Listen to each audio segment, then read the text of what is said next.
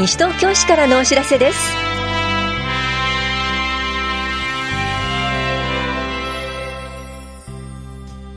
今日は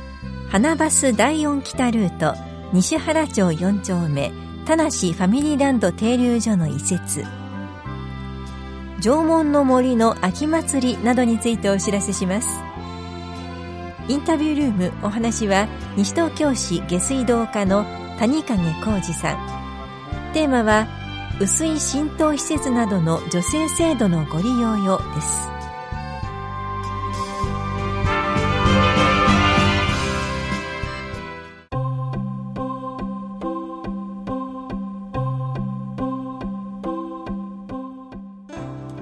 棚視聴者をご利用の皆さんへお知らせします。棚視聴者では仮庁舎の整備に伴い防火設備の改修工事執務室改修工事を実施しています。また1階2階のトイレを和式便器から洋式便器への改修工事と男子用小便器の改修工事なども予定しています。この工事により来年1月末日まで一部の待合スペースが狭くなることやエスカレーターの利用と一部のトイレのご利用ができなくなります。ご理解とご協力をお願いします。棚視聴者関西課からのお知らせでした。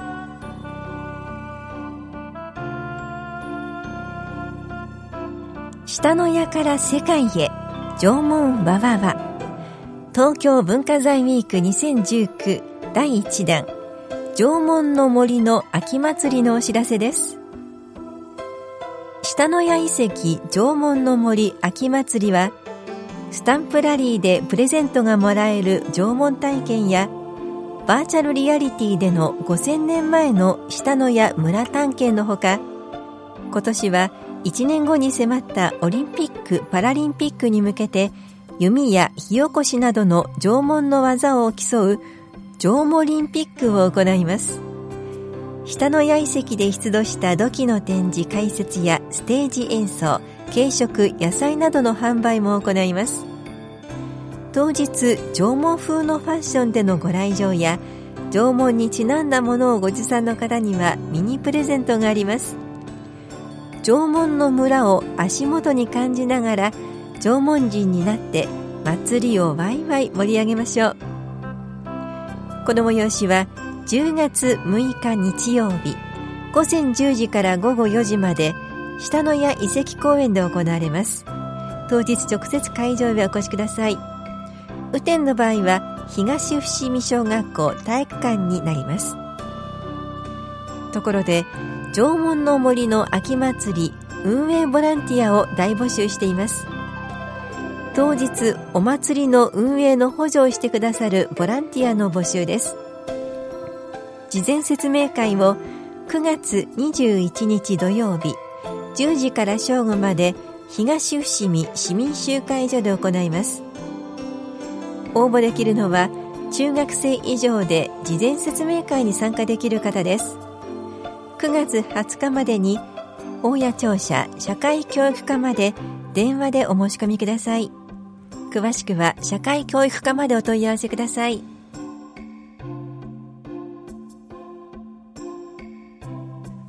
東京都市町村総合体育大会の結果をお知らせします。スポーツ振興と都内市町村間の交流を目的とした歴史のあるスポーツ大会で14競技22種目を競いました。西東京市は卓球男子ソフトボール女子で第2位。柔道男子で第3位となりました。詳しくは NPO 法人西東京市体育協会事務局までお問い合わせください。スポーツ振興課からのお知らせでした。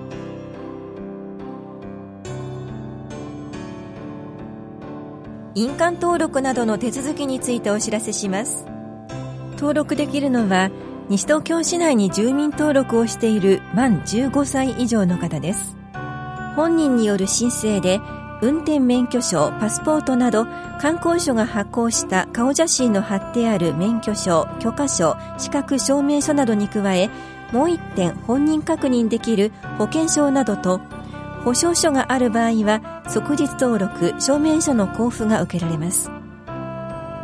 本人による申請でこれらの本人確認がない場合や代理人が申請する場合は即日登録ができません。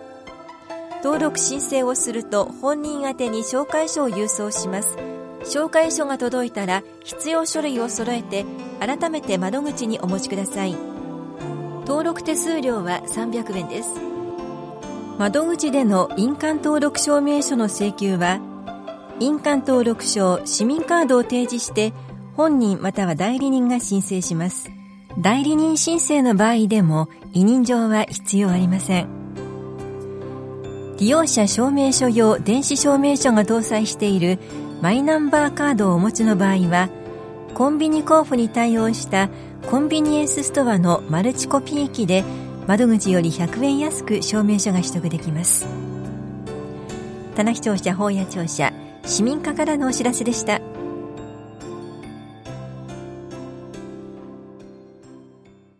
インタビュールームお話は西東京市下水道課。谷影浩二さんテーマは雨水浸透施設などの助成制度のご利用を。担当は近藤直子です。谷影さんに伺っていきます。まず改めて、えー、雨水と書いて雨水浸透施設、これはどんなものなんでしょうか？それでは雨水浸透施設について説明していきます。近年多発しているゲリラ豪雨などによる水の被害が市内でも多数発生しております。その対策の一つとして、屋根に降った雨を地面に染み込ませて少しずつ川へ流していくことで道路などの表面から直接川や下水道管へ流れ込む量を減らして道路冠水等の被害を軽減するといった方法があります。このように地中に雨水を浸透させるためには雨水浸透施設の設置が必要となります。イメージとしては屋根に降った雨が雨どいを通り地中に設置した薄い浸透施設に流れて、そこから地中に浸透していくといったものです。えー、西東京市ではこの薄い浸透施設などの助成制度があるということなんですが、市が設置の助成をする理由はどういったものでしょうか？理由としましては、西東京市では各ご家庭で少しでも薄い浸透施設を設置できるように、市内にある個人が所有する住宅に限って雨水浸透施設の設置費用のうち上限15万円までを助成しています。それでは、雨水浸透施設の具体的な種類や製品について教えてください。助成対象となる浸透施設は、浸透マスト、浸透トレンチなどになります。浸透マストは、バケツに穴を開けたようなマスの周りに砂利を敷き詰めたものです。浸透トレンチは、浸透マスより砂利の量が多く、浸透能力が大きい施設になりますが、その分規模が大きくなり、多少広い設置スペースが必要です。マスの製品は塩化ビニールやコンクリートがあります。大体費用はどのぐらいかかるもんなんですか？えー、設置費用はマスやトレンチの規模に応じて市が工事参加を決めており、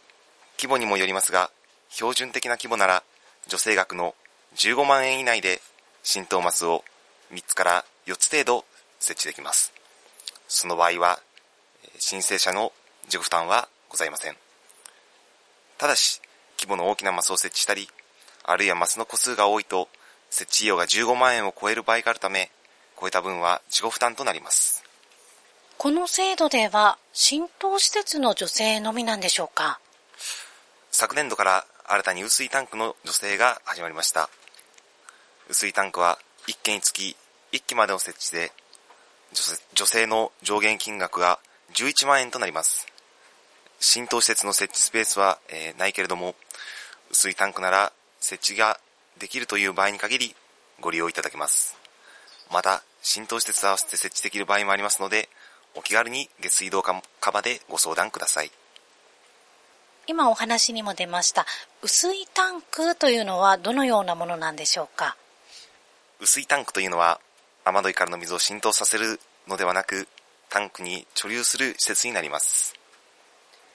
それではこの制度の対象になる方どういった方か教えてください女性制度の対象となるのは、市内にある個人が所有する住宅。これは共同住宅も含みます。2番目に、過去にこの女性を受けていない方。3番目に、屋根に降る雨を浸透させる目的での施設の設置です。ただし、土地面積が500平方メートル以上の住宅や、開発事業にかかる住宅は対象外となります。また、雨水タンクについては、別途設置要件がございますので、詳しくは下水道課までお問い合わせください。えー、女性の実施期間は決まってますか？女性受付期間は今年度は6月から始まり、来年2月中旬頃までとなっております。それでは申し込み方法も教えてください。女性のお申し込み方法ですが、この女性は申請手続き、工事費のお見積もり、設置工事はすべて西東京市の指定下水道工事店が行います。市民の皆様には、まず下水道課にて女性対象に該当するかご確認いただき、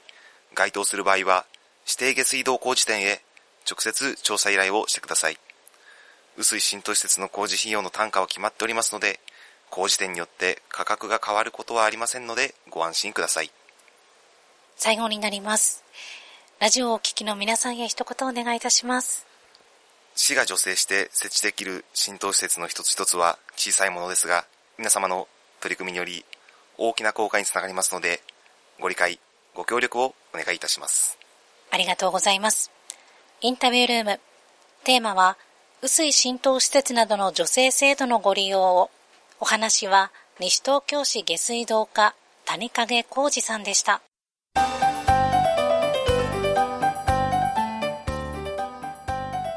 あなた自身の体力チェックをしてみませんか？市民体力テストのお知らせです。市内在住在勤在学の小学生以上を対象に、10月6日日曜日、午前9時半から11時半までと、午後1時半から3時半まで、キラッとで行います。当日は、握力、長座体前屈、上体起こし、海岸片足台6分間走行10メートル障害物歩行立ち幅跳び反復横跳び20メートルシャトルランができますただし年齢により測定種目が異なります。また体力テストを受けられた方は骨密度と血管年齢の測定が受けられます。測定ご希望の方は必ず室内用の運動靴をお持ちの上運動のできる服装で当日直接会場へお越しください。スポーツ振興課からのお知らせでした。